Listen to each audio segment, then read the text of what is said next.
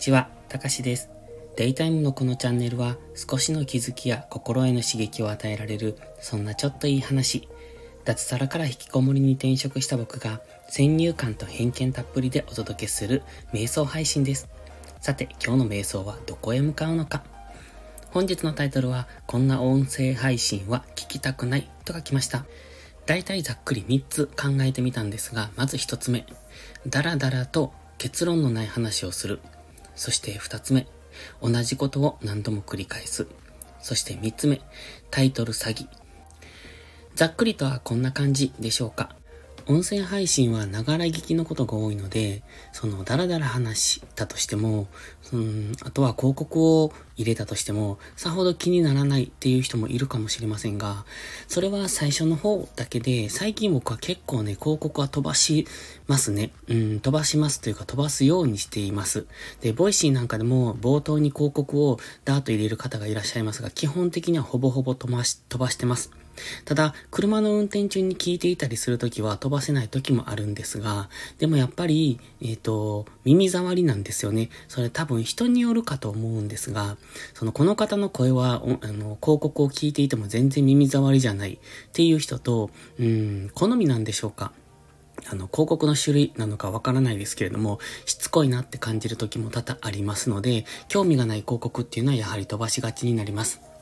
で、それでね、あの、可処分時間を、うんと、奪わないっていうことで、音声配信、まあ、耳を使うっていうことで、何かをしている時に、えっ、ー、と、空いている耳を使って、えー、聞くことができるっていうところで、音声配信は広告を入れても、その比較的ダラダラ話していても大丈夫っていうような、そういうことが過去にも話されて、えー、話している人がいたと思います。ただ現状、この音声配信っていうのをずっと聞き、えー、聞いてきてて、自分が思うこと、で、自分の中で変わってきたなって思うので、今日はこんな、はい、えっ、ー、と、お話を考えてみました。まず、ダラダラ話すっていうところなんですが、目的がなくダラダラ話す人っているんですよね。その、元々のあのライブ枠であったりとか雑談枠とかでしたら別にいいんですけれども、タイトルがあって、そのタイトルの答えを聞きたいなと思うのに、その答えになかなか行き着かない。で、結局何が言いたいのっていう。うんと、ブログなんかはそうですけれども、えー、冒頭にまずは結論を持ってきますよね。そうでないとすぐに離脱されます。僕も何かを記事を探すときにブログ、誰かのブログを見てて、結論がすぐにないもの、もしくは結論が後にあるなって思ったら、あの、すぐ最後のページまで飛びます。というところで、最初の方っていうのは、大概は何かの説明であったりとか、その、なんていうのかな、追い立ちっていうか、説明書きというか、うんと、見る者にとってはどうでもいいことが書かれていることが多い。それは多分ブログを書く人が下手なんでしょうけれども、だから結果的にはそこは全部すっ飛ばして結論だけを見に行くんですね。で、音声の場合はながら聞きなので、そこが別に後に結論が来てても、ダラダラ話してても大丈夫みたいな雰囲気があったと思いますが、現状今僕はほとんど飛ばします。なので、自分が聞きたいなっていう情報のところだけをピックアップできるように聞きますので、ですので、うん、なんて言うんでしょう。やはり、その無駄なトークっていうのは、僕としてはいらないかなって思ってます。それは、あのー、聞く人にもよると思います。元々の雑談枠っていうところで聞いているのなら、それでいいんですけれども、その何かの情報発信をされている場合、そのタイトルにそれらしきものがついている場合は、やはりそこのところを聞きたいと思うので、結論を先に持ってきてほしいなって個人的には思ってます。別に結論が後に来てもいいんですが、多分離脱するんですよね。途中で何言ってんのか、何を言ってるというか、何が言いたいのかなって思うんですよ。だから、結論を持ってきてそれの説明をするならわかるけど、結論に至るまでにダラダラダラダラと話していくと、もうなんか、どうでもよくなってくるので、僕的にはあまり聞きたくない、と思ってます。そして二つ目ですね。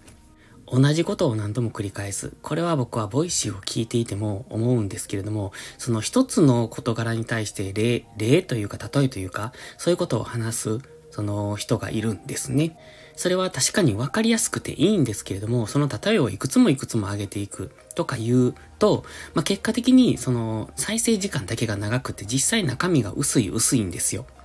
で、まあ、これはボイシー聞いていても、僕は結構、うんと苦痛だなと思うので、そういう方はどんどん解除していきます。それはね、結構有名な方でも僕は聞かないですね。聞いていて苦痛だなって思います。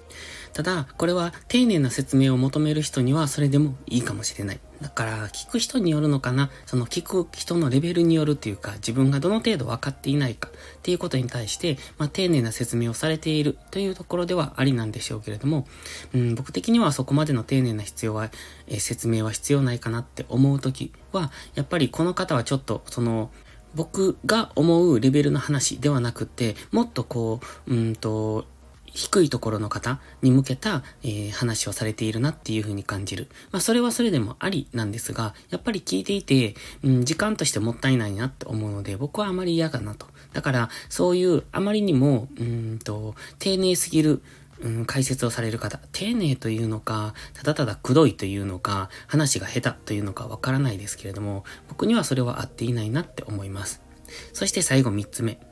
タイトルに対してその中身がない場合ですね。すごく釣りタイトルとかされる方多いと思うんですが、基本的に音声ってタイトル見ていない時も多いので、えっ、ー、と、まあ、スタイフなんかはタイトル見て聞きますが、ボイシーなんかはずっとあの流しっぱなしなので、いちいちタイトルは見ていないんですね。なので、ボイシーのタイトルに関しては全然興味がないというか見ていないから気づきもしないんですが、スタイフはタイトル見てから聞くことが多いんです。なんと、えっと、流し聞きっていうのができません。流し聞きというか連続再生ができないですよね。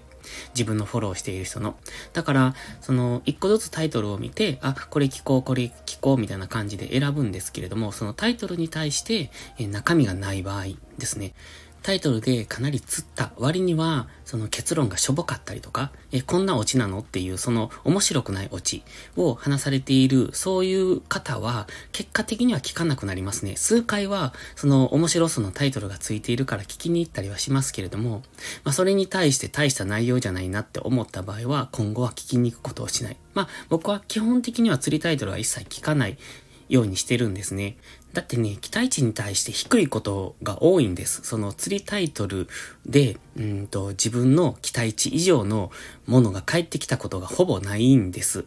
だから、釣りタイトルっていうのは結果的に自分の期待値を下回るので、聞いたって、あ、なんだこんなものかって思ってしまうので、基本的には聞かない。もう、あの、再生もしないっていう風にしてます。というわけでね、今日はこんな音声配信は聞きたくないっていうのを3つ選んでみました。で、まあ、自分がこれをできているか、できているかっていうか、これとは逆のことができているかって言われると、それはまた別問題です。これは自分が聞きに行く立場ではこういうのは聞きたくないけど、じゃあ逆に自分はそれをしていないのかって言われると、そこはなかなか難しいなと思うので、まあその辺は今後改善していきたいなと思いますが、どうなんでしょう？僕の配信もこれに当てはまるのかなってわかんないですけどね。ただ、僕の場合は、うんと基本夜の配信はデイタイム配信なので、雑談はなんですよ。